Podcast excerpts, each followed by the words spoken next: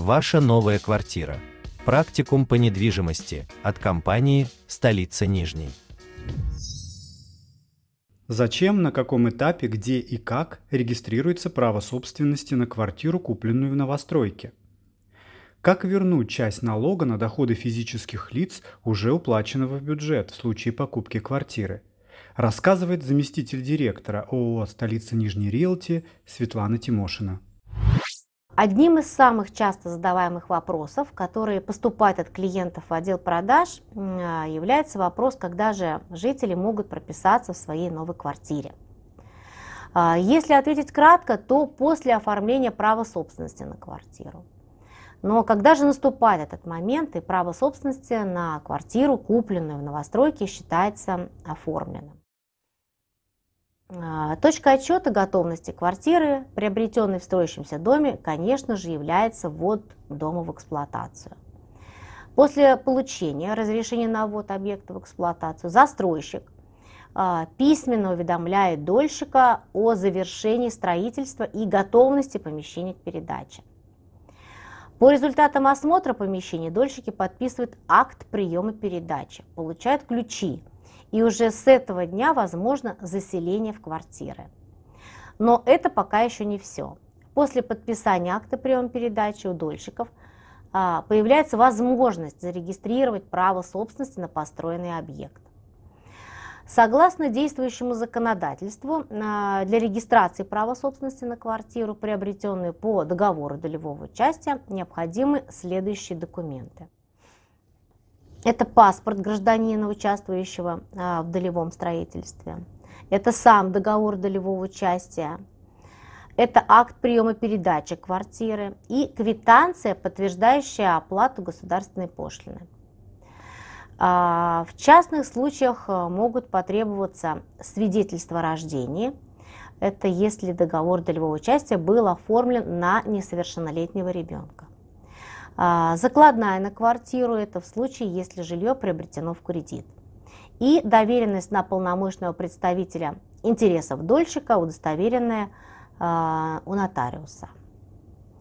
В случае, если квартира была приобретена с использованием ипотечных средств, дольщику перед подачей документов на регистрацию необходимо обратиться в банк, а, в пользу которого оформлялось обременение или залог. А, и здесь требования каждого банка могут отличаться. Но в основном необходимо предоставить отчет об оценке для того, чтобы определить рыночную стоимость квартиры, а также заключить договор страхования. Данные документы также необходимы для оформления закладной, которую э, необходимо передать в Росреестр. А, в настоящее время на территории Нижнего Новгорода открылись многофункциональные центры а, для предоставления муниципальных и государственных услуг, а, в которых вы можете подать документы, в том числе и для оформления государственной регистрации права собственности на построенную квартиру. А, данные центры расположены практически в каждом районе нашего города и области, что в свою очередь э, дает возможность обратиться за предоставлением услуги регистрации права собственности в любое удобное для вас отделение МФЦ. Сотрудник многофункционального центра он принимает у вас документы, он оставляет расписку вам, в которой будет указан срок регистрации документов. Согласно действующего законодательства, максимальный срок регистрации при подаче документов через МФЦ составляет 9 рабочих дней. Принимая документы для регистрации права собственности, сотрудник МФЦ выдает расписку об их принятии, в которой указывает дату регистрации соответствующего права. В назначенное время дольщикам возвращается их экземпляр договора долевого участия с регистрационной надписью, акт приема передачи и выписка из ЕГРН. И уже с этого момента бывшие дольщики становятся полноправными хозяевами приобретенной квартиры и могут уже прописаться в ней. В России э, государство частично компенсирует гражданам расходы на покупку или строительство жилья. А, любой россиянин один раз в жизни э, может получить имущественный налоговый вычет. То есть вернуть часть налога на доходы физических лиц, уже уплаченного в бюджет в случае покупки квартиры. Я расскажу вам, как это можно сделать. Согласно статье 220 Налогового кодекса Российской Федерации, при покупке жилья гражданин может получить имущественный вычет с учетом лимита 2 миллиона рублей в размере 13% с фактически выплаченных на квартиру средств, то есть максимально 260 тысяч рублей.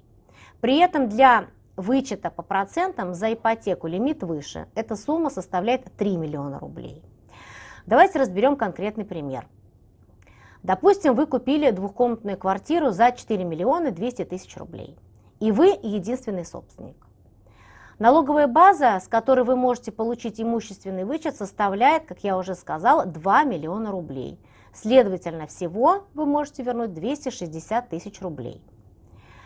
При этом с помощью имущественного налогового вычета вы сможете ежегодно возвращать не более той суммы, которая была выплачена в бюджет в виде налога на доходы физических лиц.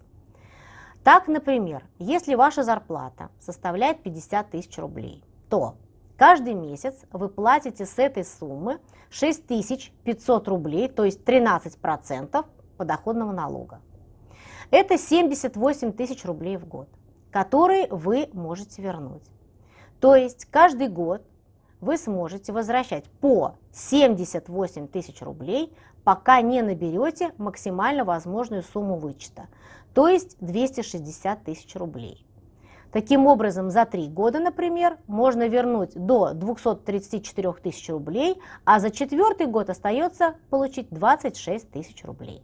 А, воспользоваться правом на получение имущественного вычета при покупке квартиры можно всего один раз в жизни.